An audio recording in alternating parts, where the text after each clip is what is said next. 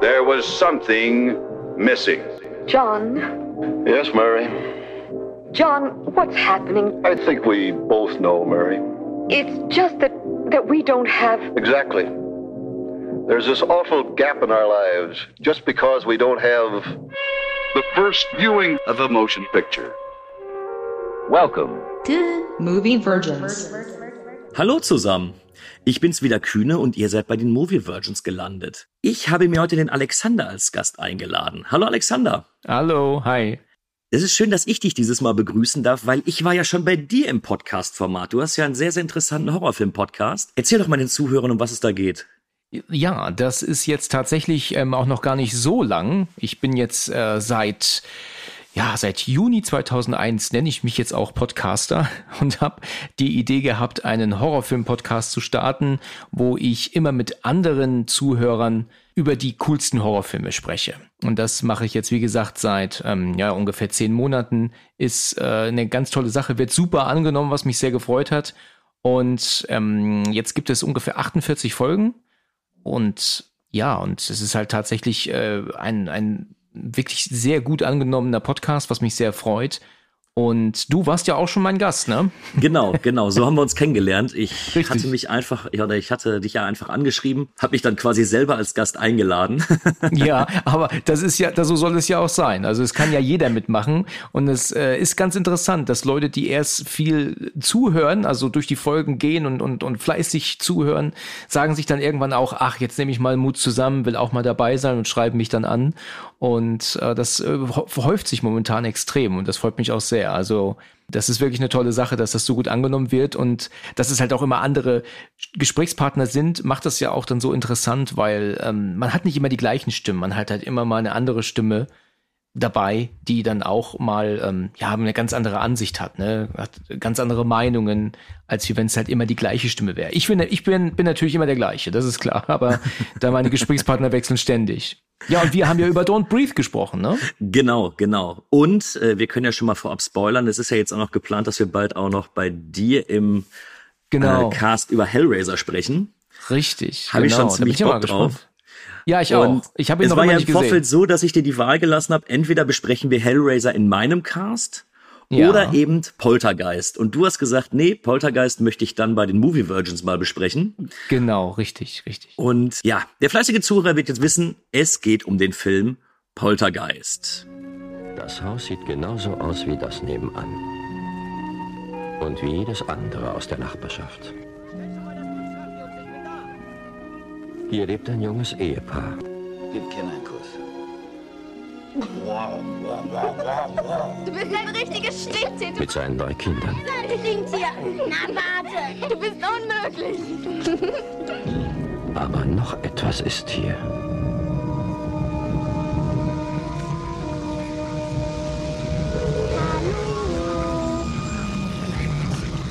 Sie sind hier. Weißt du noch, wie du gestern Nacht aufgewacht bist und plötzlich sagtest, Sie sind hier? Mhm. Was meintest du damit? Wer ist hier? Ich meinte die aus dem Fernseher. Diane, meine Frau und ich haben uns gefragt, was bei uns geschieht. Wir fragen uns, ob Sie vielleicht auch irgendwelche Störungen erlebt haben in letzter Zeit. Was für Störungen meinen Sie? Ich weiß nicht, was hier über diesem Haus schwebt. Ich habe bisher noch nie etwas Ähnliches gefühlt. Dieses Etwas da drin hat mein Kind. Es sind Hunderte. Diesmal hat Steven Spielberg die Schwelle überschritten in eine erschreckende Welt, die in uns selbst zu finden ist. Er zeigt, wie diese Welt aussieht. Was ist es? In jeder Einzelheit. Und was hier geschieht, ist kein Spiel mehr. Ich komme, Schätzchen. Poltergeist. Er weiß ganz genau, was ihnen Angst macht. Ja, gedreht von Tom Hooper, 1982 erschienen, produziert von Steven Spielberg, der auch das Drehbuch dazu geschrieben hat.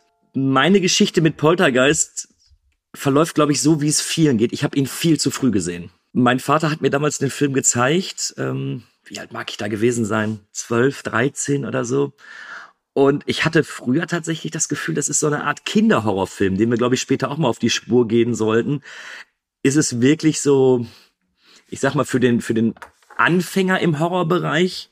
Oder ist es doch wirklich ein knallharter Horror-Thriller zum Schluss? Hm. Ähm, aber ich kann so viel sagen, ich hatte damals als Kind Schiss vor diesem Film. Ich, ich, das müsste damals, wenn ich so zurückdenke, der Film gewesen sein, der für mich, zumindest in jüngeren Jahren, die meisten Jumpscares hatte. Mhm. Okay. Und jetzt frage ich mich natürlich, du als Horrorfan, und es ist ja jetzt auch schon wirklich irgendwie passend, äh, Ja. dass du dir für die Aufnahme auch direkt einen Horrorfilm ausgesucht hast bei deinem Podcast. Wie kam es, dass du im Poltergeist die ganze Zeit herumgeschlittert bist? Das ist ganz schwer zu beantworten. Ich, ähm, also ich bin jetzt nicht so der Typ, der sagt, solange ein Film alt ist, äh, habe ich kein Interesse dran. Das ist Quatsch, ja. Also es hat jetzt nichts mit dem Alter zu tun. Aber Poltergeist ist tatsächlich mein Leben lang an mir vorbeigegangen. Aber nie zu 100, also nicht zu 100 Prozent. Es gab schon das ein oder andere, was ich schon mal gesehen habe. Also ich habe den jetzt ja erst neulich natürlich jetzt zum ersten Mal geschaut für diese Aufnahme hier.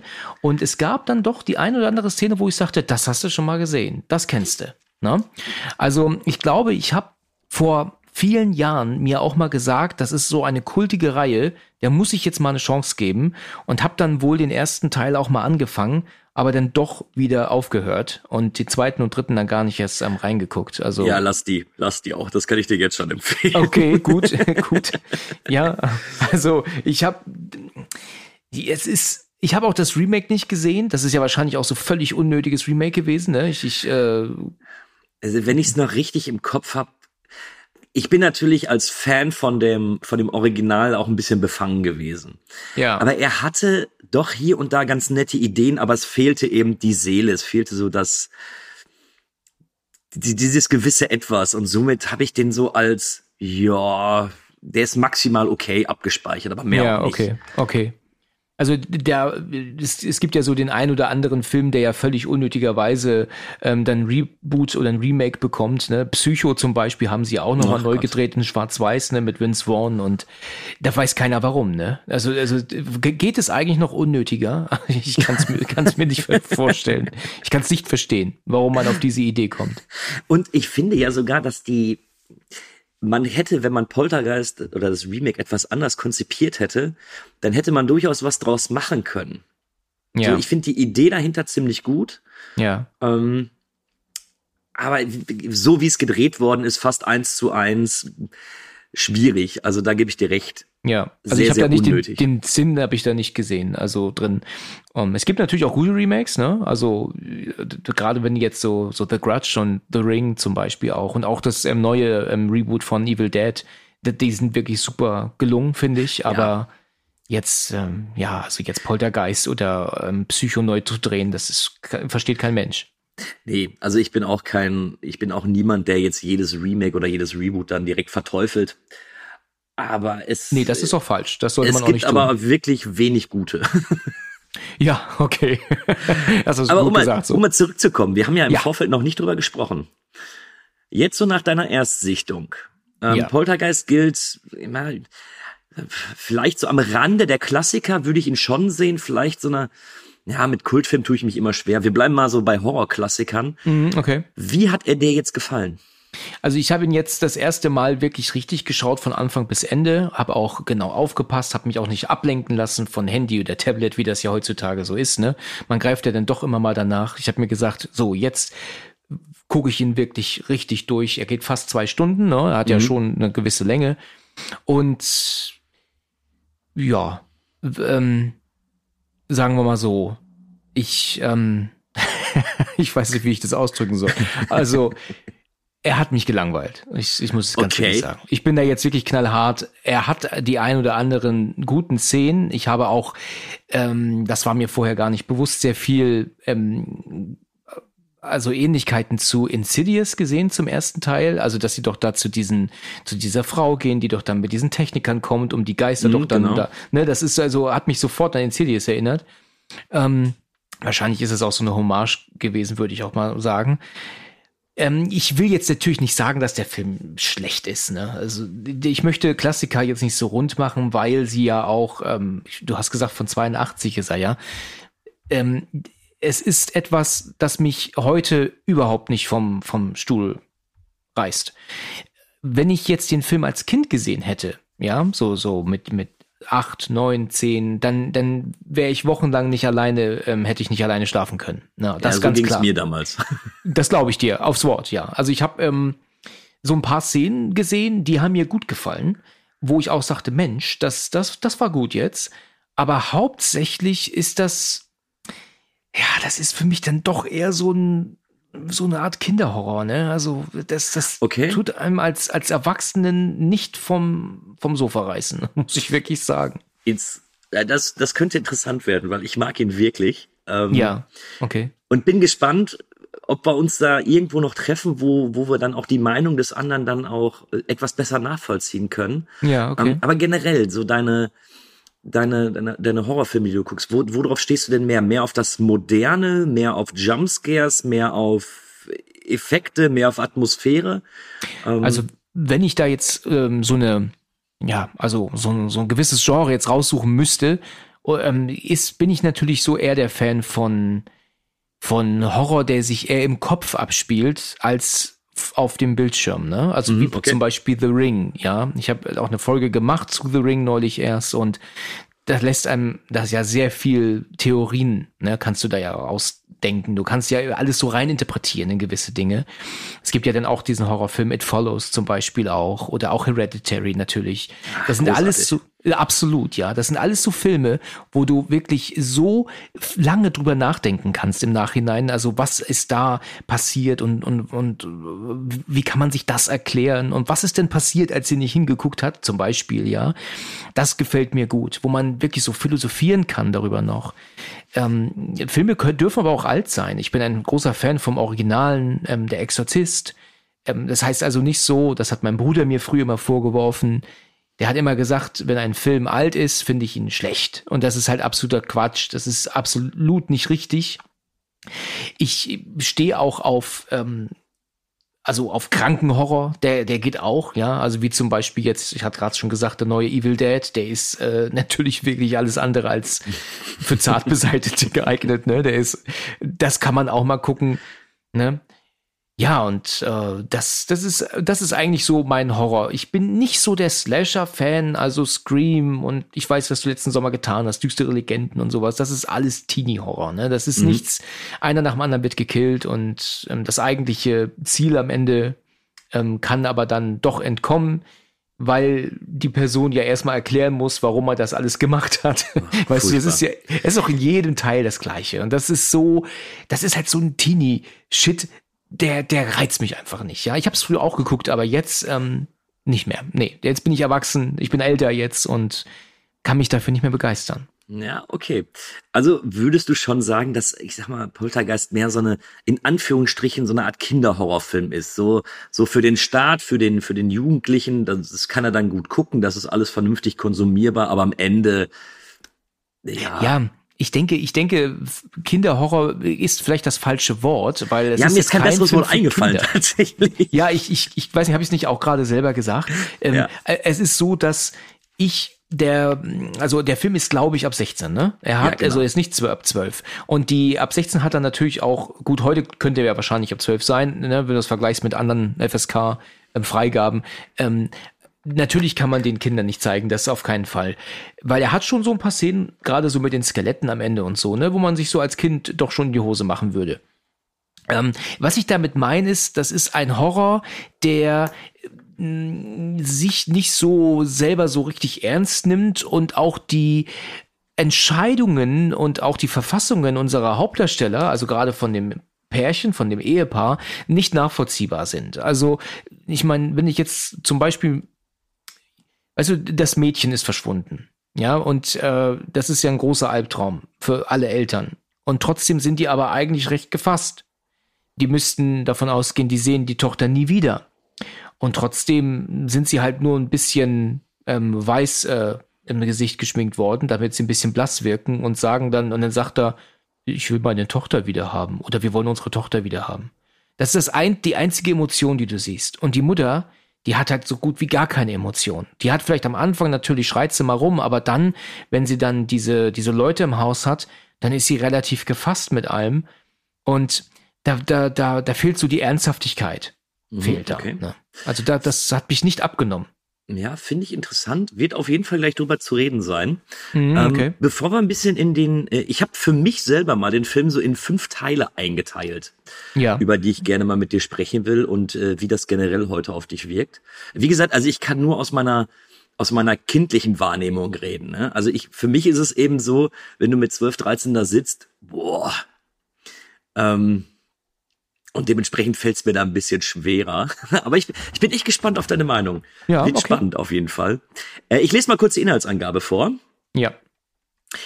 Immobilienmakler Steve Frieding zieht mit seiner Gattin Diane und den Kindern Robbie, Dana und Carol Ann in schmucke Vorort, äh, Vororthaus der Neubausiedlung Cuesta Verde. Die Freude weicht dem Entsetzen, als es zu spuken beginnt und Carol Ann Botschaften aus dem Fernseher empfängt.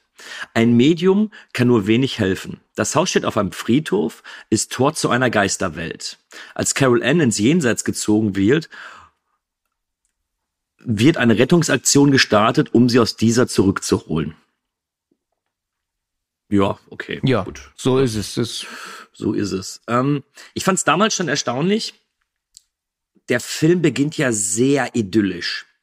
ja. So die ersten, die ersten zehn Minuten des Films haben ja wirklich tatsächlich so überhaupt gar nichts mit Horror zu tun. Wir sehen diese, ja, der Inbegriff dieser, dieser, dieses Vororts, diese Neubausiedlung, ähm, die Familie, die, ja, sie ist nicht perfekt, aber das ist so, das ist so the All-American Family in einem, würde ich jetzt mal behaupten. Und es ist ja bis dato noch nicht zu erahnen, was, was sich da jetzt in dem Film dann tatsächlich abspielt.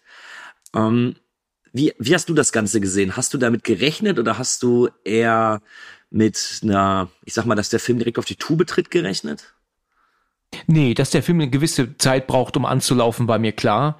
Und ich äh, vergleiche das, habe das, ich habe Ähnlichkeiten gesehen zu Der Exorzist, weil der Exorzist auch ewig lange braucht, bis der losgeht. Ne? Ich glaube, Mhm. der geht ähm, 48 Minuten, bis er zum ersten Mal gruselig wird. Also Ja, das, gut, das äh, stimmt. das, äh, ja, also weißt du, wovon ich spreche, ja. Und dass ähm, Poltergeist da nicht anders ist, war mir in gewisser Weise klar. Also ich habe ja so ein paar Szenen erkannt, dass sie zum Beispiel im Schlafzimmer sitzen und einen Joint rauchen. Da habe ich sofort gedacht, ach, das habe ich schon mal gesehen. Und auch die Szene ähm, mit den Stühlen, die plötzlich gestapelt auf dem Tisch erscheinen, ähm, das, das hatte ich auch schon mal gesehen. Also ich wusste ja schon so den Aufbau des Films. Ne? Der Mhm. war mir schon, der war mir schon klar. Also, Und dass der aber, ja, Entschuldigung. nee, mach ruhig erst, mach ruhig erst. was ich da auch noch sagen wollte, bei mir ist das auch so, dass ich glaube, warum ich nie so Lust hatte auf diesen Film, ist, glaube ich, auch dem geschuldet, dass er von Steven Spielberg ist. Ich wusste bis neulich jetzt, wo ich ihn geguckt habe, gar nicht, dass er gar nicht Regie geführt hat. Ich dachte, das war auch eine Regiearbeit von, von ihm. Ne?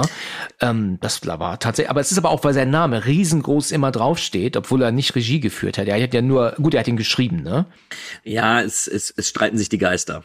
Also es ist ja so, eigentlich hat äh, Toby Hooper den Film inszeniert Ja. und weil Spielberg, glaube ich, zu der Zeit an E.T. dran war. Ach ja. Und Steven Spielberg sollte das Ding dann produzieren, hat auch das Drehbuch dazu geschrieben. Aber wenn man den Gerüchten glauben darf, hatte Toby Hooper wenig bis gar keine Entscheidungsgewalt, was diesen Film angeht. Ach so. Okay. Und eigentlich ist es wohl insgeheim, wenn man, wie gesagt, den Gerüchten glauben darf, eher ein Spielberg-Film. Ah, Und okay. tatsächlich habe ich in den ersten zehn Minuten genau daran gedacht. Also jedes einzelne Bild erinnert sofort an Steven Spielberg. Und das Ja. verlässt mich den ganzen Film über auch nicht. Das ist so, so, der, so seine Handschrift irgendwie, ne? So die Art, wie die Szenen gedreht worden sind zu Beginn, ne? Und Kranaufnahmen und, und, und der Kran geht runter zur Straße. Das ist sehr IT-ähnlich, wie du das Ja, jetzt, auch, das auch gesagt wenn du hast. die Wolken siehst, das ist eins zu eins die gleiche Wolkenkonstellation, wie sie auch in Jäger des verlorenen Schatzes zu sehen ist. Ach ja, okay. Also da, da ist wenig Unterschied und später natürlich im Finale mit den äh, mit den Skeletten und den Leichen, da sehen ja auch einige genauso aus, als könnten sie aus einem Indiana Jones Film sein. Das stimmt. Ganz, das ist exakt richtig. Und das ist auch so eine Sache, das hatte ich mir vorhin noch gedacht, dass ich dir das unbedingt sagen muss während dieser Folge. Ähm, für mich ist Steven Spielberg zum Großteil ein Regisseur, der Familienfilme auf den Markt gebracht hat. Also die Indiana Jones Teile, die Jurassic Park Teile. Natürlich gibt es auch einige Filme, die fallen da raus, ne, wie Schindlers Liste und ähm, AI zum Beispiel auch und Minority Report. Das sind so Filme, die sind jetzt keine Familienfilme mehr. Ne? Das sind keine Abenteuerfilme. Ähm, das passt jetzt nicht. Aber ich sehe Steven Spielberg nicht als einen, einen Horrorregisseur, wovon ich jetzt ja ausgegangen bin bis neulich, der uns da so einen knallharten Horrorstreifen vorsetzt, dass wir so richtig uns ähm, in die Hose machen. Und deswegen habe ich The Poltergeist nie als einen Film angesehen, der mich richtig gruseln wird. Und das ist, Mhm, glaube ich, okay. auch ein Grund, warum ich nie so richtig Interesse dran hatte. Ja, okay, da, das ist interessant, dass es vielleicht tatsächlich an der, äh, an dem großen Namen Spielberg auch liegen kann, Richtig. weil ich, ich kann es nachvollziehen. Also ich muss jetzt auch zugeben, wenn jetzt nicht der, äh, der 14-jährige Kühne über den Film nachdenkt, sondern der 36-jährige Kühne, er Mhm. ist jetzt nicht mehr so so atmosphärisch wie früher. Also er Ja. verliert schon ein bisschen. Ähm, dennoch kann ich ihm, wie gesagt, einiges abgewinnen. Ich mag diese Familienkonstellation. Ich mag gerade, wie sie am Anfang agieren, dass ich eben nicht diese, diese Haiti-Tai-Familie habe und ja, und wir sind alle was Besseres und äh, weiß privilegiert und sowas, sondern dass die auch einfach mal da sitzen, sich einen Joint drehen. Genau. Und so, das, das ist, finde ich eigentlich ganz nett. Und ich glaube, am Ende müssen wir auch die Frage klären, äh, darf es nicht auch solche, in Anführungsstrichen, Familienhorrorfilme geben? Ne? Also, Mhm. es ist vielleicht nicht das, was der, ähm, was der eigentliche Horrorfilmkonsument dann haben möchte. Vielleicht ist es dafür dann einfach doch, doch so, ein, so ein Schniff zu wenig. Mhm. Ähm, aber grundsätzlich gu- gut, okay. Also solange ich in irgendeiner Art und Weise gut unterhalten werde, brauche ich auch nicht den ganz krassen Horror dabei. ne? Das ist richtig. Es muss nicht immer ähm, Blut spritzen, Gedärme fliegen. Ne? Das tut nicht immer Not. Nur dann ist, nur deswegen ist es lange kein guter Horror. Ne? Das, das, ist ja da hast du auch vollkommen recht. Ähm, aber nach der Einführung geht es ja erst relativ langsam los mit dem Spuk. Genau. Ähm, finde ich bis heute wirklich toll, wie sich das so nach und nach aufbaut. Und da finde ich auch, hat man so leichte Parallelen zu zum Beispiel Filmen wie, äh, ja, bleiben wir bei Spielberg, wie beim Weißen Hai. Es geht alles langsam los. Du, du bist dir noch nicht so ganz sicher, wo, äh, wo ist die Gefahr, wie, wie geht das jetzt alles weiter und sowas. Und das gefällt mir eigentlich sehr, sehr gut, dass eben diese, dieser langsame Aufbau, bis dann irgendwann diese große Eruption kommt. Ja, okay. Ich muss dir was gestehen. Ich habe der Weiße Hai nie gesehen. Oh, okay. Ja, ja, das ist auch einer der Filme, die ich noch nie gesehen habe. Und das ist wieder ein Spielberg-Film. Dann Ich lade ich, glaube, mich das, jetzt, dann lade ich mich jetzt zum dritten Mal zu dir ein und dann sprechen wir über den weißen Hai. ja, das, das können wir gerne machen. Das, das können wir gerne festhalten. Also ich, mir wurde der Weiße Hai auch noch nicht vorgeschlagen bis jetzt, erstaunlicherweise. Ja, weil Ja. jeder denkt, dass, ja gut, okay. Wahrscheinlich dachten alle, du hattest den schon mal bei dir.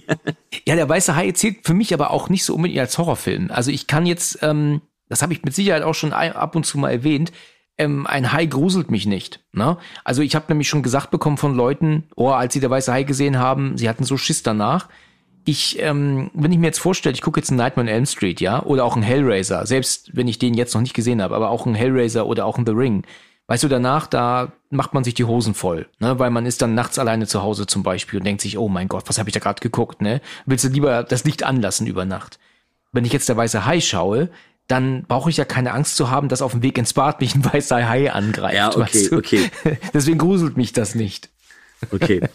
Also es, aber es ist ja nicht, es ist ja schon so, dass eben dieser, dass dieser, dass dieser Spuk erst sehr, sehr langsam losgeht und schon fast belustigend. Ne? Ich meine, es geht los mit, es werden Stühle gestapelt, es Genau. werden Löffel verbogen. Ähm, Carol Ann setzt sich auf den Küchenboden und wird dann einmal quer durch die Küche äh, Ja. gezogen und sowas. Und es ist ja noch alles sehr, sehr gemächlich, bis es dann eben zur Eruption kommt, wo ja dann der eigentliche Horror wirklich beginnt. Genau. Äh, Hat dir dieser Aufbau oder kannst du diesem Aufbau was abgewinnen? Oder hättest du lieber diese plötzliche Eruption gehabt? Also ich habe ja, ja, muss ich gar nicht direkt mit einem Ja beantworten. Ich habe vor nicht allzu langer Zeit in einen Film reingeguckt, der mir auch vorgeschlagen wurde sogar, aber ich hatte den Anfang geguckt, der heißt The Room. Und ähm, da ist es wohl, ist es so, hat mich das so ein bisschen erinnert, weil da ist es auch so, dass die etwas feststellen bei sich zu Hause, was nicht äh, ganz normal ist. Und anstatt dann aber das von Anfang an wirklich ähm, so so ja so reißaus zu zu sagen, das ist nicht normal, wir müssen hier weg, wird das dann ausgenutzt und und Späße drüber gemacht und so ist es jetzt hier im in Poltergeist auch. Da wird der Stuhl dann geschoben und dann wird das Mädel dann dahin gesetzt, dass sie dann noch mal über den Boden rutschen darf und dann dann ist mir die Mutter da einfach zu die hat da einfach zu wenig Ernsthaftigkeit. Er ist natürlich ähm, schon erschrocken, ne? was ist das, was soll das hier?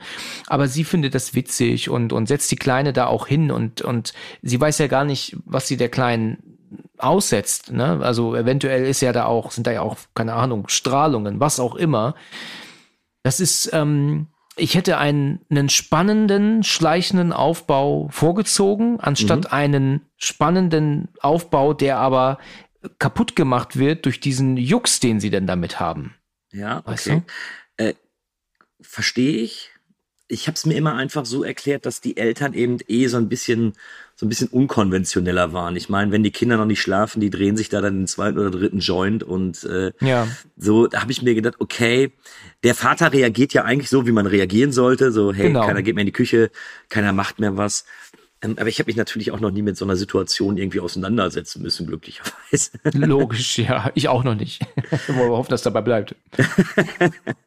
aber der Vater ist praktisch ähm, wir, ne? Der, der Vater repräsentiert praktisch die Zuschauer in dem Moment, ne? Ja. Würde ich so sagen. Ne? Von seiner, von, von, von seiner Art und Weise und was er nachdenkt und so. Weil wir sind natürlich auf der Seite des Vaters in dem Moment, ne? Eigentlich schon. Außer du bist, du hast etwas komische Neigung, dann findest du das super, was die Mutter macht. ja, genau. Das wäre natürlich auch möglich, ja. Geben das seine natürlich, ne?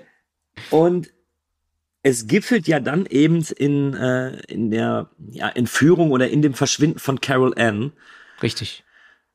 Fand ich das schrecklich als Kind. Und ich find's auch immer noch sehr, sehr gut inszeniert. Ähm, ich habe mich vor kurzem noch mit einem Podcast-Kollegen von mir, liebe Grüße gehen raus an Carlo, über Poltergeist unterhalten und der hat mir einen interessanten Satz gesagt, den ich jetzt bei der, bei der Sichtung nochmal genauer ähm, beobachtet habe.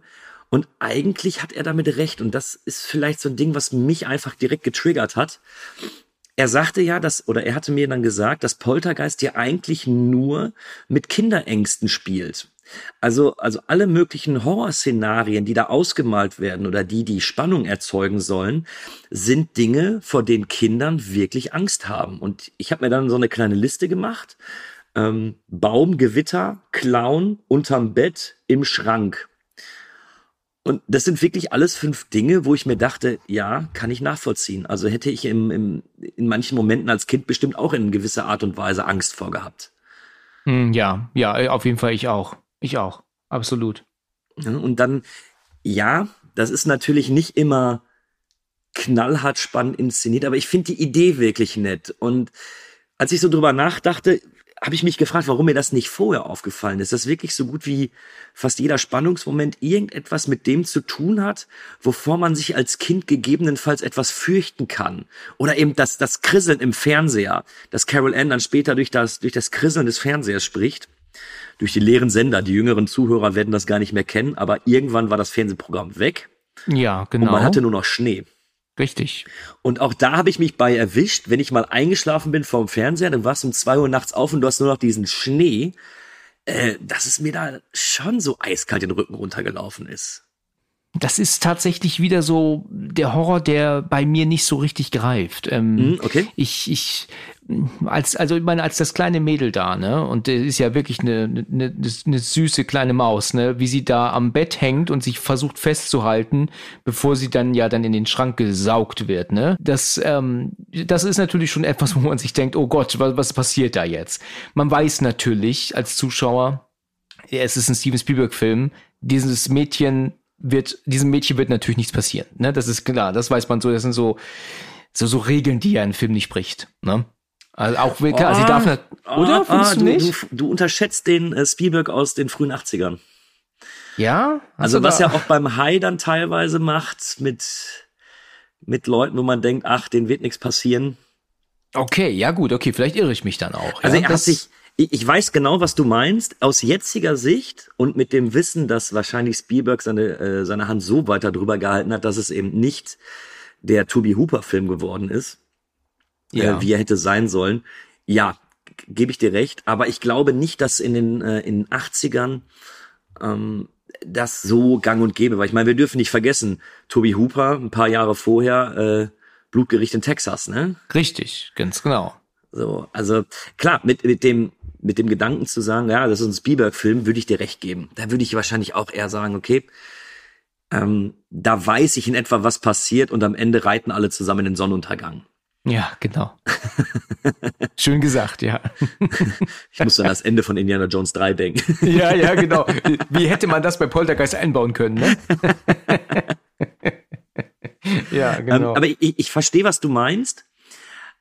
Aber ich habe den, ich kann sowas dann irgendwie ausblenden. Also klar, ich, ich habe ihn schon ein paar Mal gesehen und ich weiß natürlich, äh, wie der Schluss ist und dass es wahrscheinlich irgendwie ganz gut ausgeht. Aber dennoch kriegen mich diese Szenen mit dem Baum, die, die Ah, finde ja. ich immer noch super. Ja. Ähm, gut, dieser Tornado, der kommt, der ist wirklich scheiße animiert. Das sieht wirklich furchtbar aus. Ja, klar, das ist aber natürlich auch dem Alter geschuldet. Ne? Ja. Das kann man. Ich hätte ihn weggelassen. Also Ja. so, die, du hättest diesen Tornado gar nicht machen müssen. So hättest irgendwie sagen müssen, dass der Baum plötzlich verschwindet oder zusammenbricht oder sowas. Ähm, da wäre weniger vielleicht ein bisschen mehr gewesen. Wobei mich aber das Ende, also wenn das Haus da sich ja ineinander zusammenfaltet, ähm, ja, beeindruckt das, hat. Das ist das hat, großartig. das hat mich beeindruckt. Das fand ich für, für 82 sehr gut gemacht. Ey, das- Klar, das- es gab andere Effekte, die, die, die funktionieren nicht mehr, aber das war super. So, nach dem Verschwinden von Carol Ann ist es ja so, dass wir dann so, so, so leicht wieder in so eine Art Comedy-Teil reinkommen Hm. und auch vielleicht in den Bereich des Films, den ich auch etwas etwas schleppend erzählt finde. Und zwar haben wir ja die ersten Untersuchungen. Die, die Familie haben sie oder sie wollen jetzt eben Hilfe haben. Sie wissen, dass Carol Ann noch lebt, weil sie durch den Fernseher, durch diesen leeren Sender, der wo nur Schnee läuft, mit denen kommunizieren kann. Sie wissen also, dass Carol Ann in irgendeiner Art und Weise noch existent ist ähm, und suchen jetzt sich jetzt Hilfe bei einer Doktorin für das Paranormale und den zwei, ja, ihren zwei Gehilfen, würde ich jetzt Genau. einfach mal sagen Ja. ähm, die sich dann eben im Haus der Freelings dann mit einquartieren und da dann die ersten paranormalen Phänomene dann mit aufnehmen, aufzeichnen und versuchen in irgendeiner Art und Weise zu erklären. Ähm, ja, die Vibes mit Insidious verstehe ich. Ja, genau. ich kann, Die- mir, ich kann mir sogar man, ne? vorstellen, dass Insidious da geklaut hat, so von der Idee her. Ja, denke ich eine auch. Hommage zumindest dran gemacht hat. Das denke ich auch, ja. Ähm, ich, ich stehe dieser, diesem Teil stehe ich so ein bisschen ambivalent gegenüber, muss ich zugeben. Ich finde, da sind ein paar großartige Szenen mit dabei. Ähm, ich mag den Anfang, wenn die, wenn die, wenn die beiden sich dann darüber unterhalten und sagen ja, wir haben mal gesehen, wie ein Fahrzeug in sieben Stunden ganze 30 Zentimeter nach vorne gegangen ist. Und die beiden Eltern gucken sich nur an, gucken dann auf diese beiden Gehilfen, machen die Tür auf und da fliegt alles drin äh, in dem Raum rum. Genau. Ähm, Finde ich unglaublich schön. Oder wenn die, wenn die Doktorin oder die, die Doktorin für das Paranormale, die ja eigentlich in irgendeiner Art und Weise mit solchen Dingen vertraut sein muss, einfach nur zitternd da sitzt und Ja. jedes kleine Rumrücken und sowas dann wirklich entsetzt, entsetzt wahrnimmt. Ja, das, das hat mich auch amüsiert. Also ich fand diese Szene echt lustig, wie sie, gerade sie, dann so am Rumzittern ist und wie sie dann so gemeint hat, so, ich glaube, sie sagte sowas wie, es muss nicht unbedingt heißen, dass es spukt und in dem Moment doch die Kaffeekanne von rechts nach links ähm, sich bewegt, ne?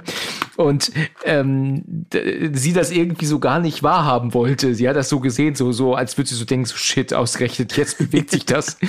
Und wie doch dann die Lampe anfängt zu flattern und der Typ dann davon ein Bild gemacht hat und hat auch aber dann noch den Deckel vorne drauf gehabt. Ja, ja. Und, au- und abgesehen davon, wie machst du auch ein Bild von einer flackernden Lampe? Ja, das macht ja gar keinen, macht ja gar keinen Wo, Sinn. wobei ich das auch wirklich nachvollziehbar finde. Ich glaube, in so einer Situation, ich glaube, da kannst du noch so lange studiert haben. Ja, das stimmt. Also Das fand ich sehr amüsant. Aber da hat man halt auch wieder gemerkt, das ist halt ein Horrorfilm, den du nicht ernst nehmen kannst. Also keiner, der dich jetzt wirklich richtig gruselt und denkst. Ja, oder ich, bin mir nicht sicher, ob, ob vielleicht würde ich eher sagen, breit gefächert.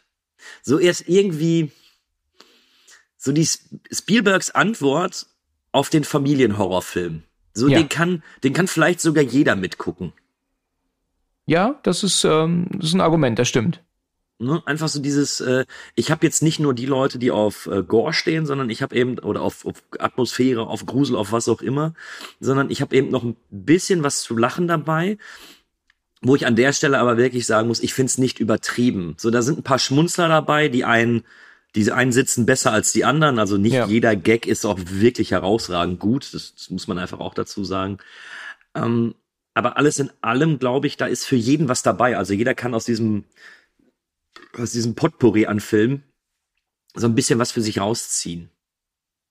Ja. Oder, oder vielleicht war das sogar der Hintergrund des Ganzen, einfach zu sagen, nee, wir machen den Horrorfilm für jedermann vielleicht. Hm, Okay, ja, ja, das, das würde ja auch passen, weil so ist er ja auch. Ja, also der ist halt so ein, er hat halt einen gewissen geringen Aufbau, einen kurzen, also einen sehr lahmen Aufbau, dann, dann hat er ein paar gruselige Momente, dann switcht er dann in, in ein bisschen Comedy ab, um dann ganz hart zu werden mit dem Baum zum Beispiel auch und ne, Mhm. was wir gerade schon hatten. Das muss ich sagen, fand ich übrigens auch super, ne? Also äh, ich weiß noch, dass mein Bruder, der ist äh, fünf Jahre älter als ich, mir damals davon irgendwann mal erzählt hat, dass dann der, der Baum da ähm, ähm, sich plötzlich bewegt und, und reingreift in den Raum. Das habe ich mir dann versucht, bildlich vorzustellen und, und ich habe mir alleine damals, also mit dieser Vorstellung in die Hosen gemacht, ne? Also äh, Poltergeist ist mir natürlich ein Begriff. Ich bin Jahrgang 80 und habe selbstverständlich oft mein Leben lang davon gehört, auch schon als Kind. Und damals Ja. natürlich aber noch einen weiten Bogen drumherum gemacht, ja. Und ähm, deswegen ist mir diese Szene mit dem Baum ein Begriff und habe mich auch gefreut drauf und, und fand die auch gut. Ne? Das, das war gut gemacht, weil wir müssen ja immer noch bedenken, da ist nicht CGI und so, ne? Das ist alles äh, in Camera, ne? Also das ja. meiste zumindest, ne? Und das hat mir gut gefallen. Aber auch die, da ist auch so diese Sache, dass sie dann ähm, rausrennen, um doch den Kleinen doch vom Baum zu retten. Der wird ja aber, glaube ich, vom Baum so auch verschluckt oder so umschlungen Genau, doch auch. Genau, der, der wird umschlungen und später öffnet sich so eine Art Maul in dem Baum und da wird der Junge dann noch reingezogen. Ja, richtig, genau. Und auch da ähm, hat mir, ich habe es jetzt leider nicht ganz genau vor Augen, aber auch da hat mir halt einfach die Ernsthaftigkeit gefehlt. Ich glaube, dass die Mutter den Baum anschreit mit Lass meinen Jungen Ruhe. Ähm, das ist irgendwie, das, das, das ist nicht ernst nehmbar. In so einer Situation, da, da würde man wahrscheinlich ähm, ähm, so hysterisch werden und um sich herumschreien. Da schrei ich ein Baummonster nicht an. Das ist dann für, also in der heutigen Zeit aus, mein, in, aus meiner Sicht einfach nicht ernst zu nehmen. In Anführungsstrichen ist natürlich Quatsch, weil es ist ein Horrorfilm, ja. Aber das ist dann für mich, das packt mich dann nicht. Ja, Mhm. so, sagen wir es mal so. Äh, Kann ich nachvollziehen tatsächlich. Kann ich nachvollziehen und ich kann dir an der Stelle aber nicht erklären, warum ich das ausblenden kann. So, ich, auch was jetzt eben kommt, wenn dann die Untersuchungen sind und die beiden Eltern ja auch erzählen so, ja, hey, wir sind nicht zur Polizei gegangen und irgendwie gehen die ja schon ziemlich cool mit der Sache um. Genau. Ja, genau. wo- wobei, ja, der Vater nicht ganz so gut wie die Mutter in irgendeiner Art und Weise. Ich nehme den ab, dass die fertig sind. Ich nehme den auch ab, dass die ihre Tochter wieder haben wollen. Also ich kritisiere nichts an dem Schauspiel der beiden. Ähm, aber ich kann, ich kann verstehen, dass es gegebenenfalls nicht nachvollziehbar ist. Aber Mhm. und ich kann dir wirklich nicht erklären, woran es liegt. Ich kann das in dem Moment irgendwie ausblenden. Also der Film schafft es für mich irgendwie, irgendwie klar zu machen, dass in dieser Welt, in der gerade eben Poltergeist spielt, dass das eben irgendwie okay ist, dass die Leute so reagieren, wie sie reagieren. Ich kann es nicht besser erklären, ich weiß es auch nicht. Ja. Aber ja. ich verstehe dich da. Also ich kann das, äh, ich kann das nachvollziehen, warum manche Szenen mittlerweile vielleicht auch ein bisschen komisch wirken, die du bestimmt auch heute so nicht mehr drehen würdest. Ja, ja klar, man, das verändert sich natürlich vieles, ja. Es hat sich ja vieles verändert und es gibt natürlich dann einige Szenen, die man so nicht mehr drehen würde, das stimmt. Heutzutage hat sich ja auch technisch so viel verändert und Wobei die Szene mit dem Baum kommt auch im Remake vor. ja, Da ist sie schlechter. wahrscheinlich ist sie CGI, ne? Sie ist CGI und dann wird der, das kleine Mädchen durch das ganze Haus gezogen, weil sich die Wurzeln durch das Haus komplett bewegt haben. Ach es hat ja, nicht okay. diesen, diesen Impact, den man sich, den ich Ja. so, so im ersten hatte. Dieses plötzliche, du siehst den Blitz, du siehst die, den Baum dann noch im ersten Moment stehen und im nächsten Moment bam, durchs Fenster raus, weg. Ähm, da fehlt es eben an, an, an dem Impact, den ich, den ich da zumindest Ja. dann hatte. Wusstest du eigentlich, dass ähm, beide Töchter, die hier ähm, mitgespielt haben, schon ganz jung gestorben sind, die Schauspieler? Äh, ja, das habe ich mir für später aufgeschrieben. Oh, Entschuldigung, äh, dann schneide das raus. Quatsch, Quatsch, Quatsch. äh, ich weiß nicht, ob du mal davon gehört hast. Es gibt den Poltergeistfluch. Nee, ich habe den Exorzistenfluch gehört mal, glaube ich. Aber Nee, Poltergeistfluch noch nicht. Es gibt den Poltergeistfluch und zwar ähm, sind mehr, also angeblich, wobei da kann ich mir vorstellen, das ist Promotion. Angeblich sollen schon beim beim Dreh des Films allerhand komische Dinge passiert sein am Set. Sachen sind verschwunden, waren woanders und sowas. Ähm, das tue ich aber noch so ein bisschen der Promo. Ja, das denke ich auch, ja. Ich denke einfach, es macht, das ist schon besser, wenn du so eine Art Geisterfilm bewirbst und äh, dann kannst du sagen, so, ja, vielleicht hat es am Set wirklich gespukt. Ähm, nee, der Poltergeist-Fluch sagt oder äh, bezieht sich darauf, dass insgesamt vier Schauspieler aus der Poltergeist-Reihe kurz danach verstorben sind. Vier sogar. Wow. Ja, also wir haben Krass. einmal die, äh, direkt nach dem ersten Teil ist die, ähm, die älteste Tochter, von, gespielt von Dominique äh, Dunn, ja verstorben. Sie wurde von ihrem Ex erwürgt, noch bevor der Film in die Kinos kam. Ehrlich, das ist Ja. krass, ja. Okay, das habe ich. Ich habe das gehört, dass er von vom Lebensgefährten ermordet wurde. Das habe ich gelesen, ja. Aber aber aber noch bevor der Film in die noch Kinos bevor der kam. Film in die Kinos kam. Oh, Im zweiten krass. Teil macht sie nämlich auch gar nicht mehr mit und wird auch mit keinem Wort mehr erwähnt. Glaub. Nee, es wird, glaube ich, erwähnt, dass sie irgendwo studieren ist oder so. Ah, Ähm, ja, okay. Und aus dem zweiten Teil ist es so, dass äh, da noch zwei Schauspieler dabei sind. Ähm, eine, einmal Will Sampson, der so eine Art Indianer spielt.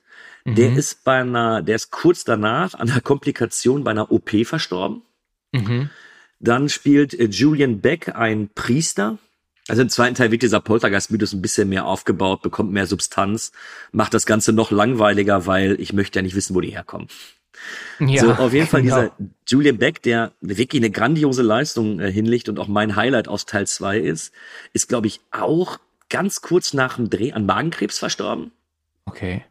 Und nach dem dritten Teil ist, äh, nee, während der Dreharbeiten oder zumindest während der Nachdrehs zum dritten Teil ist dann Heather O'Rourke gestorben, die eine Not-OP wegen einem Darmverschluss hatte und die ist dann auch verstorben.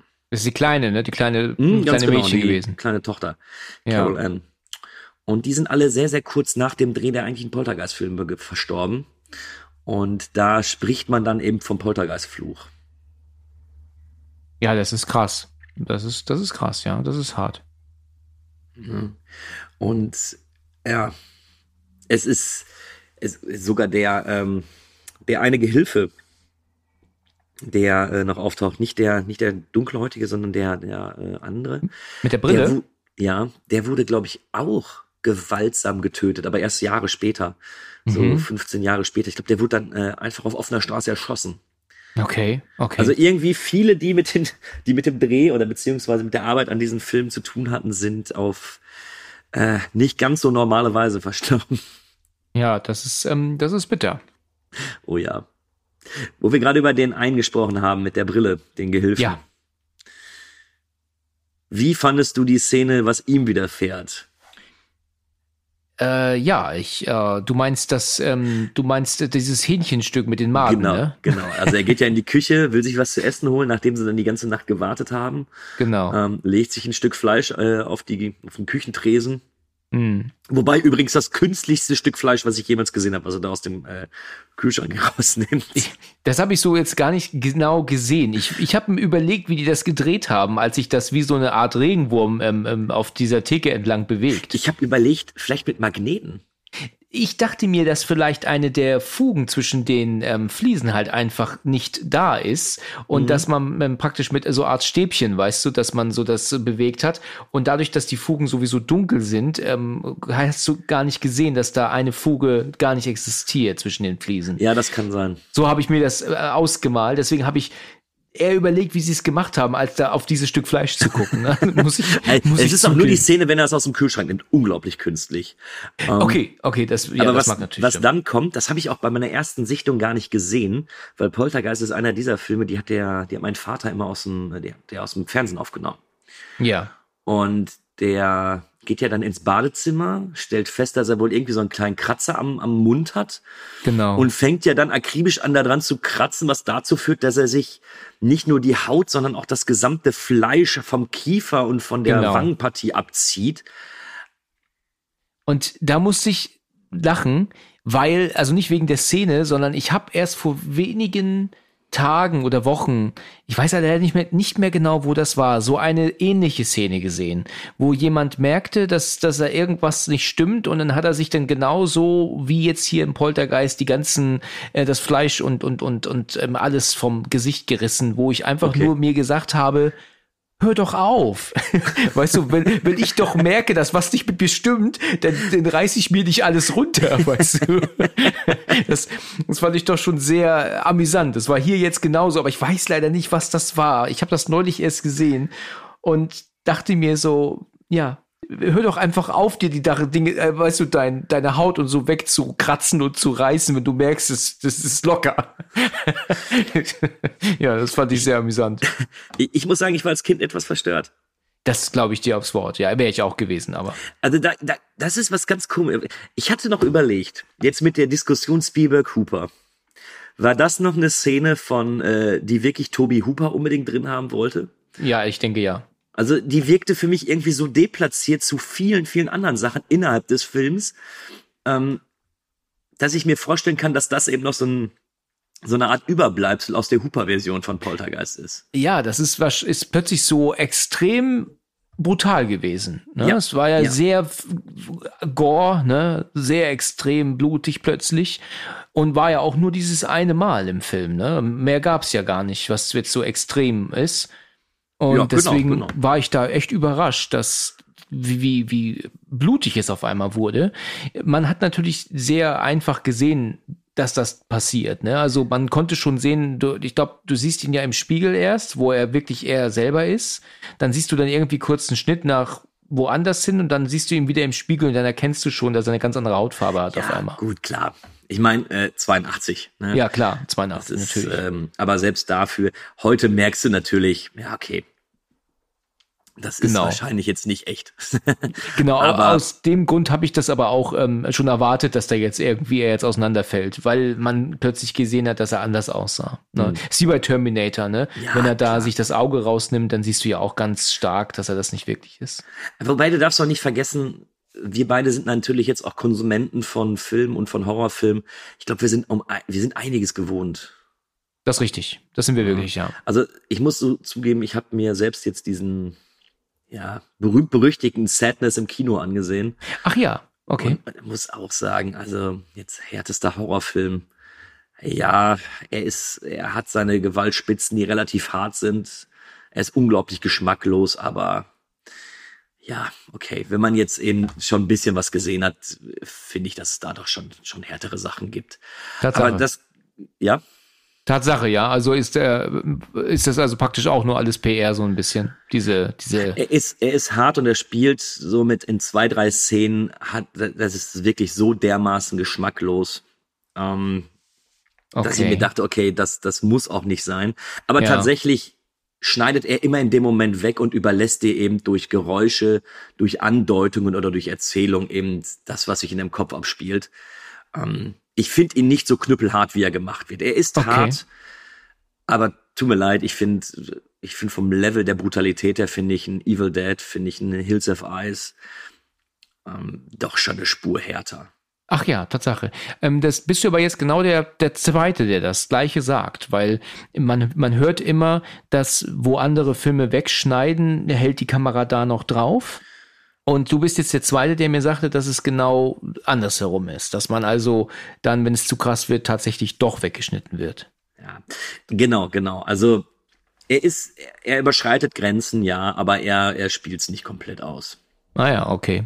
Ja, ich bin mal gespannt. Ich habe ihn jetzt noch nicht gesehen. Das werde ich natürlich auch noch tun, ähm, ähm, bevor er dann irgendwann vom Markt kommt. Ne? Muss man von ausgehen, dass das irgendwann passiert wahrscheinlich. Wahrscheinlich, wahrscheinlich.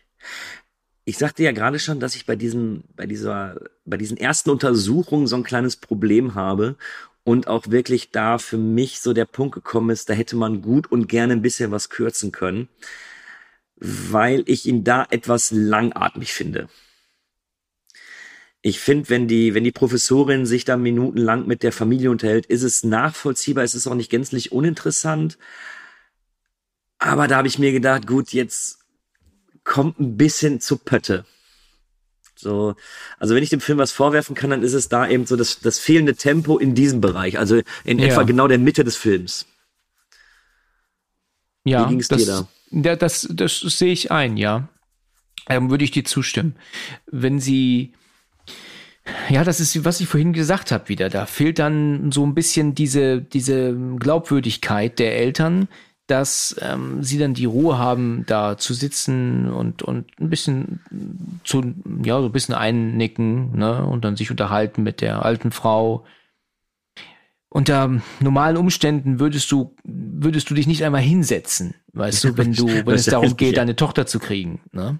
Wahrscheinlich. zu finden. Und ja, das, das, ähm, da, da sieht man halt tatsächlich so dieses, dieses ähm, Familienfilm-Klischee. Du weißt halt da schon, es wird alles gut, weil so nichts Ja, passiert. das, es gibt ja dann auch noch diese, in Anführungsstrichen schon fast schöne Szene, wenn sie dann diese Geistererscheinung sehen, die in aller Seelenruhe die Treppe runterkommen. genau, genau. Viel mit Lichtern gearbeitet, so ein bisschen dieses, ach guck mal, der Tod muss ja auch nicht schlimm sein oder nicht jeder, der tot ist oder aus der Geisterwelt zurückkommt, ist direkt ein Monster oder sowas, Ja, sondern vielleicht ja. sind es wirklich diese verlorenen Seelen. Ja, ja, bin ich bei dir. Verstehe ich, was du meinst, dass es da dann vielleicht so ein bisschen zu sehr auf den, auf den Familienfilm aus, äh, Genau. zu sehr dahin blickt. Genau, richtig. Das ist auch wirklich sehr ähnlich wie E.T., ne? Ich, ich finde, E.T. habe ich natürlich gesehen, aber schon seit Jahrzehnten nicht mehr. Ich mag diesen Film auch nicht, muss ich ehrlich sagen. Ähm, aber das ist da sehr ähnlich. Du kannst das, weißt du, dieser, dieser Aufbau des Films, dann dieses Comichafte, dann doch dieses, ja, dann kommt dann plötzlich dann so ein bisschen Horror mit rein oder Grusel, dann wird's auf einmal dann auch mal ordentlich traurig. Gut, das fehlt bei Poltergeist tatsächlich. Traurig wird der nicht, ne? Aber ich finde, äh, ich kann das eigentlich gar nicht glauben, dass Steven Spielberg da nicht Regie geführt haben soll. das Ja, ist ich- für mich ich- so ich, ähnlich. Ich, ich sehe es genauso.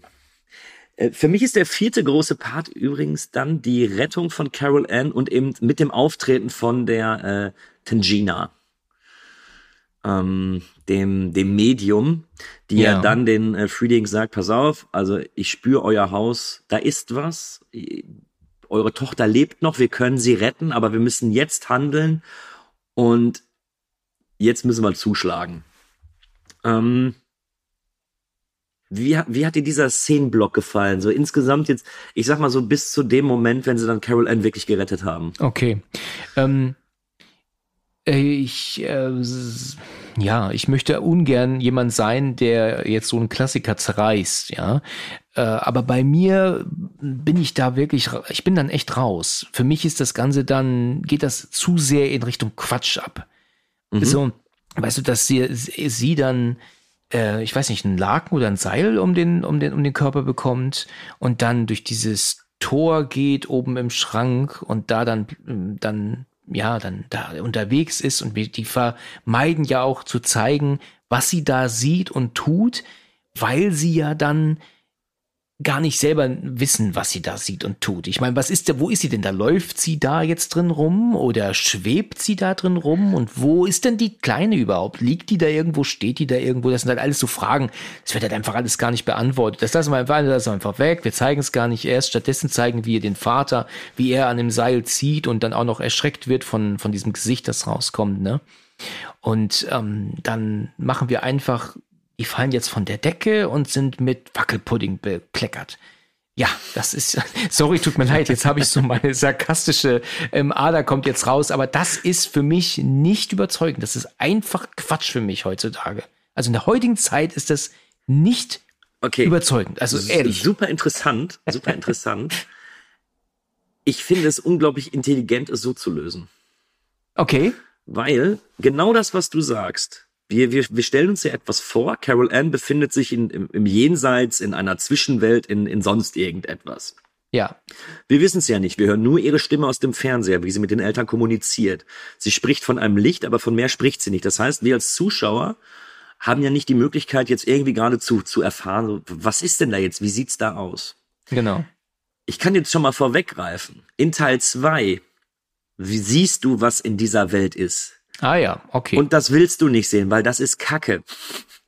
Also das ist einfach, das ist schlecht animiert, das sieht scheiße aus, das ist, das ist alles Käse. So ab Okay. dem Moment, die sind die letzten zwei, drei Minuten in dem Film, in diesem, in diesem Jenseits, Also furchtbar albern, furchtbar affig, braucht kein Mensch.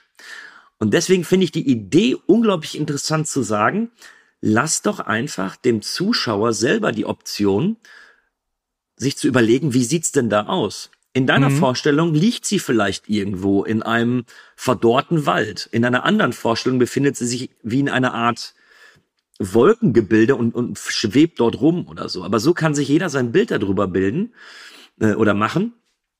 Und du läufst nicht Gefahr als Filmemacher oder als Film per se zu sagen, es wird jetzt affig und albern. Ja, da, da hast du recht, da hast du recht. Ich, ich verstehe deinen Punkt. Also das ist jetzt keine Maßregelung und sage, Alexander, du musst mir jetzt glauben dabei. Aber das ist eben genau meine Auffassung, wie ich sowas sehe, weil ich finde das sehr, sehr gut gelöst in dem Fall. Hm. Weil ich glaube, wenn du diesen, wenn du das gezeigt hättest, wenn du ge gezeigt hättest, wo befindet sich Carol Ann gerade, wie läuft diese Rettung ab, ähm, natürlich musst du einfach damit klarkommen. So, du, das steht im Drehbuch, deswegen ist es auch genau so. Ne? Ja. Ähm, aber es ist, ich, finde es intelligent gelöst. Ja, es ist natürlich äh, intelligent gelöst. So kann man jetzt sagen, der Zuschauer soll sich dabei einfach was denken, so wie du gerade sagst. Ne? Jeder hat so seine eigene Idee. Aber ich glaube, dass es eher auch so ein bisschen dem geschuldet ist, dass die sagen, wir wissen selber nicht, was da ist und wir können es vielleicht auch nicht technisch umsetzen. Also zeigen wir es auch gar nicht erst. Wir drehen es gar nicht erst. Und deswegen ähm, soll der Zuschauer mal gucken, was er sich vorstellt. Also man kann da ja sogar so weit gehen zu sagen, sie geht da in eine Art, also es ist ein Jenseits, ja, hast du jetzt mehrfach gesagt. Wer sagt denn überhaupt, dass sie da atmen kann? Ja, also das ist ja auch so eine Sache. Ich meine, sie, sie könnte ja auch, sie könnte ja auch da durchgehen und direkt sterben. Ja, ja, klar, das, das, wird, das wird ja auch gesagt, dass die Möglichkeit bestünde. Ah, ja, okay, das haben sie gesagt, das ähm, nee, habe ich genau. tatsächlich also, nicht mehr im, Sie Kopf. wissen ja nicht, ob Carol Ann noch lebt. Nur Tangina sagt ja irgendwann, sie spürt Carol Ann. Ja. Und geht dementsprechend davon aus, dass sie lebt. Richtig, richtig, genau, das sagt sie ja, genau. Und später ist es ja auch so, als sie dann aus dem, aus dem, aus dem zweiten Loch wieder rauskommen, also aus der Welt entfliehen können, können sie auch erst nicht atmen. Also ich, ich, ich erkläre mir das irgendwie so, dass ah, man, stimmt, ja, dass recht, der Körper genau. zwar dort ist, aber man in, insofern vielleicht tatsächlich schon tot, wenn man in dieser Welt drin ist. Ähm, aber eben zurückgeholt werden kann, sofern der Körper wieder in der, in der, äh, Anführungsstrichen, richtigen Welt dann zurück ist oder so. Ja. Aber ich, ich finde, da kann sich jeder eben seine eigene Meinung bilden und du hast vollkommen recht. Die Frage ist jetzt eben nur, wie wertet man das? Findet man das faul? Oder sagt man, okay, ich, ich kann es einfach nicht besser darstellen. Ähm, wenn wir wirklich mal in äh, deinem Podcast über Hellraiser sprechen, wirst du nämlich genau dem gleichen gegenüberstehen. Mhm, okay. Es wird von, okay. von einer Welt des Schmerzes, von einer Welt aus, aus unvorstellbarem Leid gesprochen. Aber wie willst du sie darstellen? Mhm. Aber wenn du sie nicht darstellen kannst, dann lasse doch weg. Ja. Ja, ich sage ja auch nicht ähm, generell, dass ähm, wenn man was der Fantasie überlässt, dass das schlecht ist. Das will ich damit auch gar hm. nicht sagen. Ich habe ja vorhin auch gesagt, dass mich gerade so der Horror, der im Kopf abspielt, dass der viel besser ist als der, den du siehst. Ne? Hm. Äh, das ist nach wie vor bin ich da fest der Meinung. Ähm, hier in dem besagten Fall habe ich das jetzt nur so als so aufgefasst, so auf, wir wissen nicht, wie wir hier mit der Geschichte weiterverfahren sollen. Wir wissen nicht, was wir zeigen sollen. Und wir, mhm. wir machen es halt einfach so, dass wir es gar nicht zeigen. Ich finde, das kommt hier, ähm, hier ist weniger nicht mehr gewesen in dem Fall. Hier hätte ich gerne ein bisschen mehr gesehen und auch ein ja, bisschen okay. mehr erklärt bekommen. Ja, ich meine, das Mädchen, das ist über den Schrank in diese, in diese Welt gesaugt worden und was sie da jetzt macht die ganze Zeit, wissen wir nicht. Und was auch der Sinn ist, also kommt ja auch noch die Frage, was, warum denn überhaupt? Was soll sie denn da? Es ist ja nicht nur, nicht nur sie, es sind ja auch Möbel und so ein Kram, der mit reingesaugt wurden. Zumindest habe ich das so aufgefasst. Was wollen die denn überhaupt von ihr? Und, und, und wenn sie sie doch jetzt geholt haben, warum lassen sie sie sogar am Leben? Also, das ist ja auch so eine Frage. Das sind halt, das sind halt einfach so, da, da, da, da fehlt mir einfach der Sinn dahinter. Ja, ja, okay. Vielleicht bin ich dadurch geschädigt, dass all diese Fragen tatsächlich, oder bis auf die Möbel in dem, in diesem Jenseits, wenn man, wenn wir es jetzt weiterhin so nennen, ähm, all diese Fragen versuchen, versucht der zweite Teil zu erklären. Okay, okay. Und ich sage dir, ja. du willst es nicht erklärt haben. Auch das nicht. nee, du, du, willst es nicht erklären. Okay. Ähm, habe ich mich noch gefragt gestern, äh, nee, ich habe den, glaube ich, vorgestern geguckt, den Film. Ja. Hast du gedacht, dass der Film dann endet? Weil es wirkt ja erstmal wie ein Ende, wenn Ja, die genau, so ein falsches wenn Ende, Mutter ja. und Tochter aus dem Loch rauskommen, ins Bad gebracht werden, sie können wieder atmen und leben noch und alles ist eigentlich glücklich und die Tür wird geschlossen. Tangina und die Doktorin sagen, okay, wir haben es geschafft. Und hast du gedacht, der Film ist dann zu Ende? Ja, ja. Das ist ähm, aber auch nicht verwunderlich gewesen, dass es nicht so ist, weil das kennen wir ja auch. Ne? The Ring ist ja ein Top-Beispiel. Der war ja auch zu Ende, nachdem sie Samara aus dem Brunnen geholt haben. Und man, ich hab, weiß, dass ich damals im, im Kino sogar schon dann die Jacke angezogen habe, weil ich mit dem Endspann gerechnet habe. Und dann ging er ja auch noch in eine ganz andere Richtung, die ja wirklich unfassbar gut war. Also war der Hammer. Und deswegen hat es mich jetzt nicht gewundert, dass der Film noch nicht zu Ende war. Ich, ich habe es ja auch an der Laufzeit gesehen, dass er noch, ich glaube, über zehn Minuten ging und da war klar, Ja. dass noch irgendwas passieren muss. Ja. Überrascht war ich nicht. Ja, weil jetzt kommen wir ja zum Finale, Finale. Ja. Und hier finde ich, holt der Film nochmal richtig aus.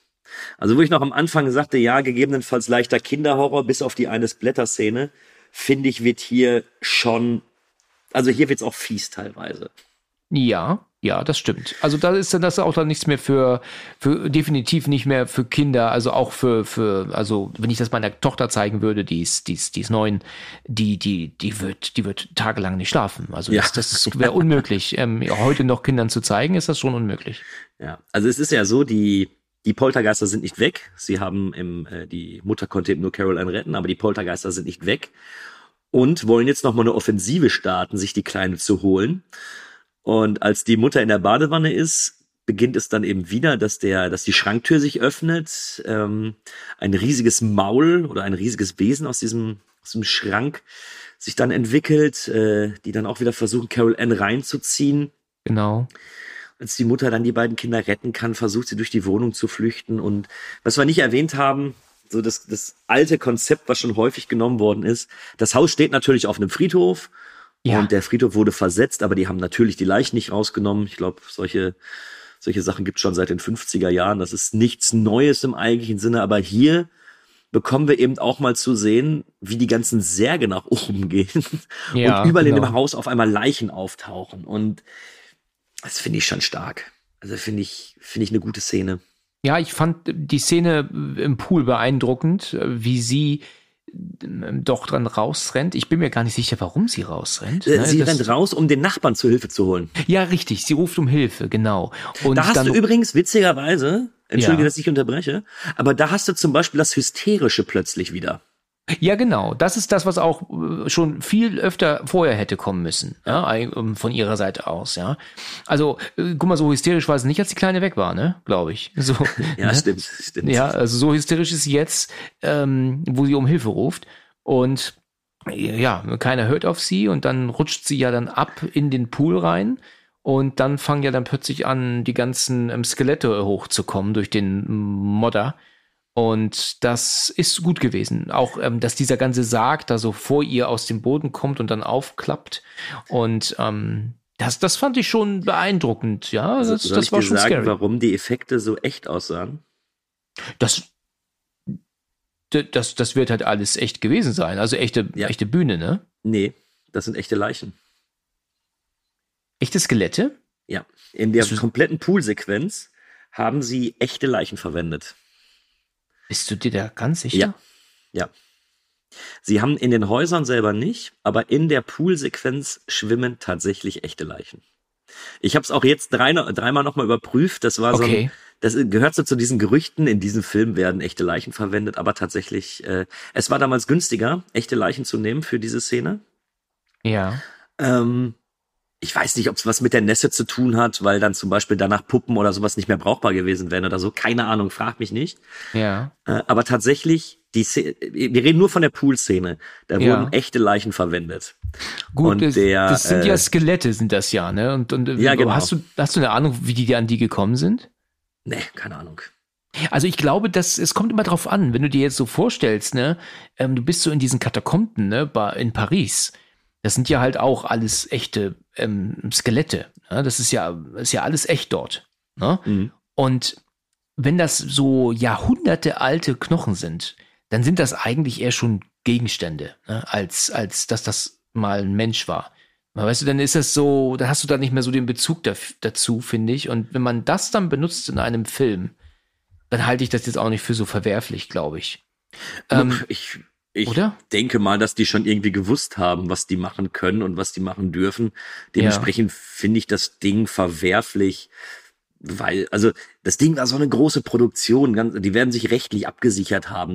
Ich ja. finde es auch nicht verwerflich, aber ich finde den Gedanken dahinter, den finde ich, finde ich komisch. Und die haben der Schauspielerin, der äh, Joe Beth Williams, ja. auch erst nach dem, ähm, nach dem Dreh gesagt, dass es echte Leichen waren. Das wollte ich nämlich gerade noch sagen. Also als Schauspielerin dann sich dann in diesem Pool mit echten Skeletten zu begeben, das ist ja auch nicht ohne. Ähm, da stellt sich mir aber die Frage, wie, wie haben sie denn die Skelettteile miteinander verbunden? Weil die, die, die, äh, ich meine, verweste Körper, die, die Knochen bleiben ja da irgendwann nicht mehr zusammen. Also Boah, frag mich, frag mich nicht. Du merkst, ich krümel, ich, ich suche in den Krümel manchmal, ne? Das ist bei mir so. ich habe auch mit einem anderen Kollegen, ähm, mit dem ich gesprochen habe, über Alien und auch über ähm, ähm, ähm, oh Gott, jetzt fällt mir gerade der andere Titel nicht ein. Jedenfalls ähm, hat er auch gesagt, ah, Dracula, genau, habe ich noch mit ihm gesprochen. Er hatte gesagt, ich komme auf Dinge, da hätte er in drei kalten Wintern nicht dran gedacht, ja. Ja, also wie die zusammenhalten. Ich wusste, wie gesagt, auch bis vor zwei Tagen nicht, dass es echte Leichen waren. Nee, also das Deswegen überrascht mich jetzt auch sehr stark. Da bin ich jetzt wirklich baff. Und ja, sie kann ja dann später die Kinder dann retten und es kommen noch mehr Leichen und dann kommt ja auch der Effekt, den du schon angesprochen hast. Später verschwindet ja auch das ganze Haus was genau. für 1982 grandios gut aussieht. Das finde ich auch, denn diese Aufnahme von Weiten, ja, fand ich super. Also wie der, wie sich das Ding da so zusammenfaltet und so und, und Lichteffekte und auch ähm, Soundeffekte dazu. Ich fand das wirklich überzeugend. Also da muss ich sagen, Hut ab. Äh, die Szenen mit den Skeletten zuvor fand ich ähm, auch gruselig. Ich glaube, da gab es ein Skelett im Haus, das dann da aus dem Sarg gepollt, ge ja, ja, also sind ja mehrere noch, ist. wo der Sarg dann aus dem Hausboden rauskommt. Und dann genau, genau. Da fand ich auch den, das ein oder andere Skelett extrem gruselig. Da habe ich gesagt, oh, das, also, das sieht schon, also nicht nur ein Skelett, weißt du, mit einer Kette noch um Hals, ne, so, mhm. sondern also wirklich ähm, schon gruselig aussehend. Da musste ich übrigens an Indiana Jones wieder denken. Also, ja, ja. ne, kam mir wieder so diesen Vergleich. Da, da, da ist es nämlich. Ich könnte mir auch vorstellen, dass für einige Requisiten von Indiana Jones da auch verwendet Das könnte ich mir auch vorstellen. Äh, aber wieso machen die denn im, im Pool Pool echte echte Skelette und ähm, draußen dann äh, unechte, dann hätte man doch auch im Pool unechte nutzen können oder umgekehrt. Wie gesagt, ich, ich versuche mir das gerade einfach zu überlegen, dass die, äh, dass wenn du diese Skelettpuppen ins Wasser wirfst, ja, dass die dann gegebenenfalls kaputt gehen. Ja, ja. Und das, das je nachdem, möglich. wie echt die sind, äh, wie viel Latex da verarbeitet worden ist und und und.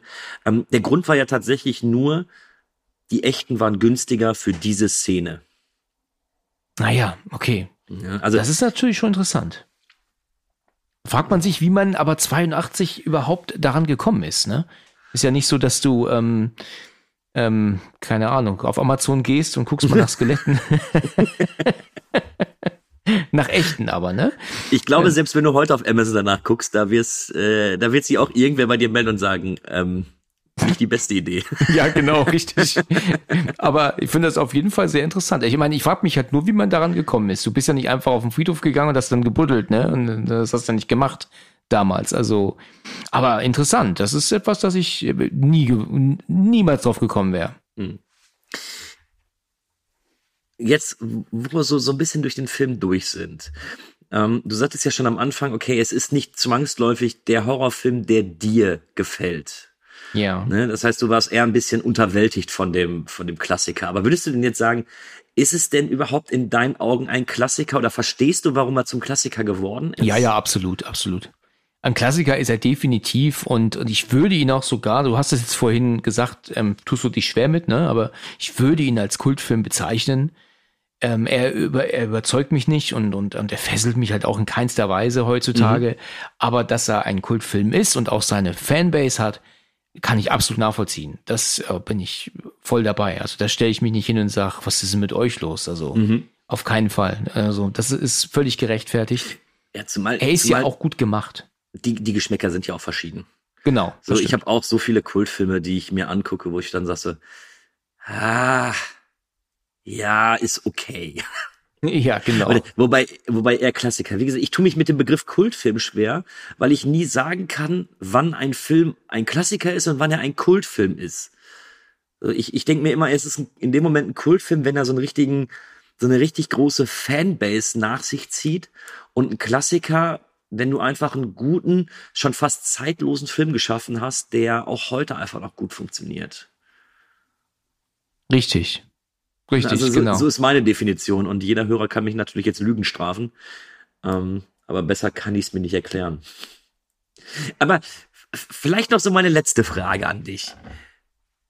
Obwohl jetzt eben deine, ich hatte eigentlich gehofft, dass die Meinung äh, positiver bei dir ausfällt. Ich finde es aber sehr interessant, deine Punkte zu hören, weil du hast viele, viele Dinge eingebracht, die ich vorher nie gesehen habe, weil ich eben aber auch mittlerweile eine ganz, ganz verquere Sicht auf diesen Film habe.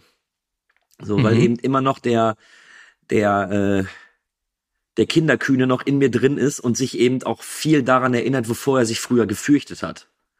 Ne? Nee, bevor ich dir die Frage stelle, stopp. Ich muss noch sagen, dass Poltergeist den besten Jumpscare meiner Meinung nach im Filmbusiness hat. Okay, jetzt muss ich gerade überlegen, weil es gibt ja so viele Jumpscares, die ich, die ich kenne, die wirklich so der absolute Megahammer sind. Ich fand die Szene, wenn die Mutter die Wäsche macht und Carol Ann ist noch verschwunden. Und sie geht dann durch den Flur und, und spricht dann so für sich hin und sagt, Carol Ann, alles wird gut, hoffentlich hörst du mich hier und da. Und dann öffnet sie doch ganz kurz die Tür, weil sie glaubt, Carol Ann dahinter zu hören. Richtig. Und dann kommt, und dann kommt dieser Dämonenschrei. Ich, ich weiß nicht, was es ist. Ich bin das damals, stimmt. ich glaube, ich bin aus dem Sessel gefallen. Bis heute kriegt er mich jedes Mal. Ich weiß jedes Mal, dass er kommt. Ich weiß jedes Mal, wann es passiert und was passiert. Aber jedes Mal erschrecke ich mich wieder. Ich kann dir nicht erklären, warum, aber ich liebe, ich bin kein großer Fan von Jumpscares, überhaupt nicht. Aber ja. den finde ich wirklich gut platziert.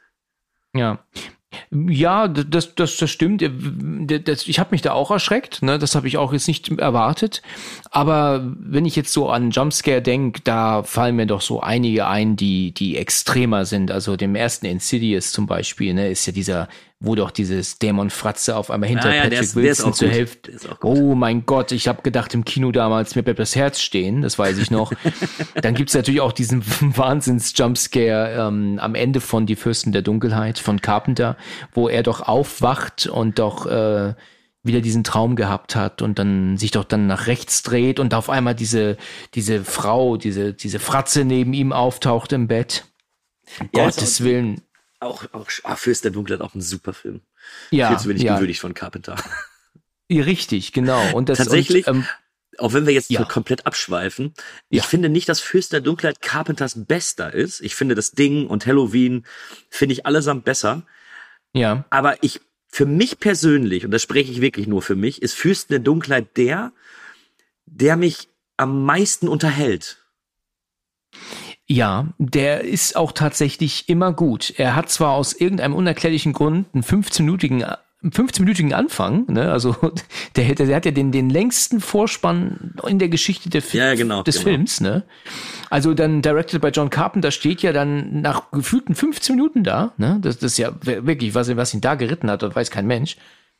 Aber der Film ist immer wieder top. Also ich kann auch jedem empfehlen, da den Audiokommentar zu hören, wo er dabei ist. Ähm, er erzählt ja wirklich sehr hochinteressante Dinge über den Dreh des Films und ähm, das, das, das ist schon wirklich ein guter Film. Also der okay, ist sehr atmosphärisch und der hat mich früher unfassbar geängstigt. Meine hm. Güte, was hab ich früher mir in die Hose gemacht als Kind? Also wie gesagt, um das nochmal für mich abzuschließen, ich äh, ich, wir hatten ja, ich hatte schon das Ding hier bei den Movie Virgins. Ich finde das Ding und Halloween auch besser. Aber Fürst der Dunkelheit, das ist so ein 90 Minuten, den ich mir mal eben reinpacken kann.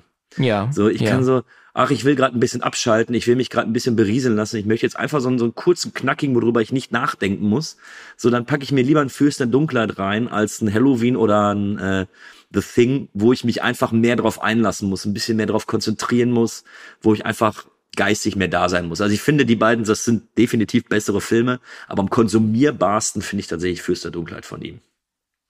Ja, und ähm, wenn du also so ein Fan bist von Halloween, dann ähm, hör dir bitte dann auch nicht die Folge an, die ich zu Halloween schon gemacht habe, okay, weil dann soll es dabei auch bleiben. Ich will mich Okay. hier nicht kaputt machen.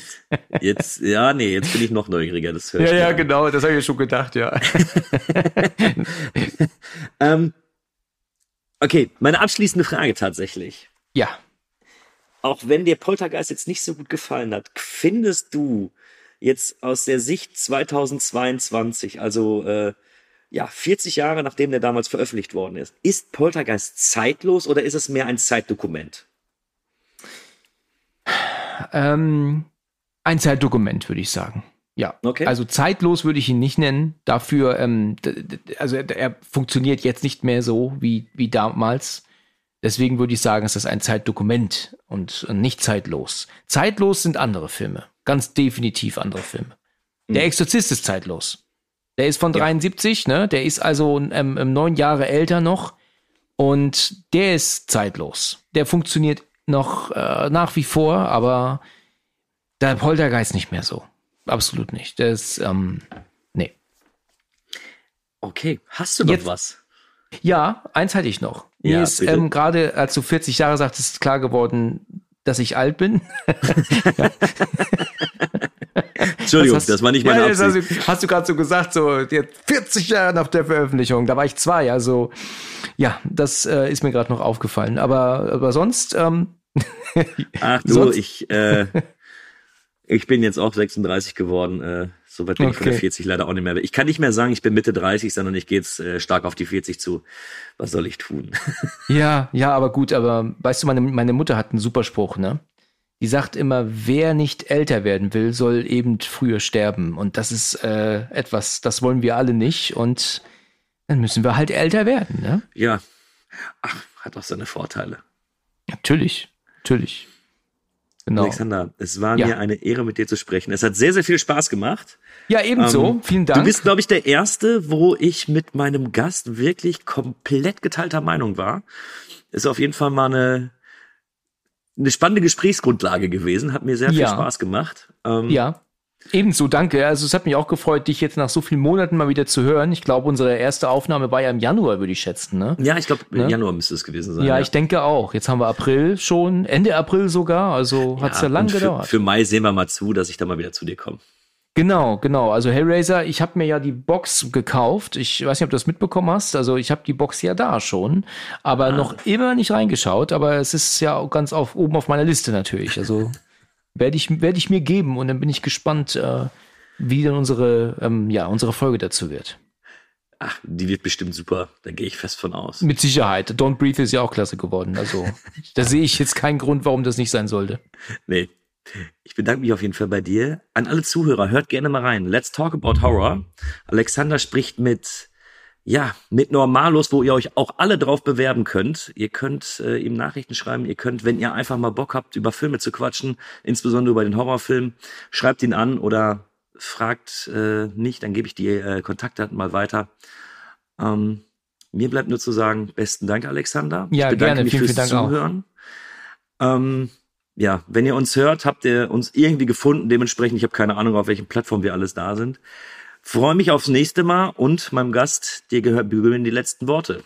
Ja, ich möchte mich auch herzlich bedanken für deine Einladung hier. Hat mir äh, Spaß gemacht, hat äh, mir sehr gut gefallen. Ich bin ähm, erreichbar natürlich auf Facebook und Instagram mit äh, meinem eigenen Podcast und jeder kann sich melden, jeder darf dabei sein. Ja, und dir nochmal vielen, vielen Dank, äh, dass du mir die Chance gegeben hast, hier dabei zu sein. Hat mich gefreut. Sehr gerne. Dann alles Gute. Bis bald. Ciao. Dir auch. Bis bald. Ciao. We've done it. After all these years, The first viewing And it's all because of Kühne.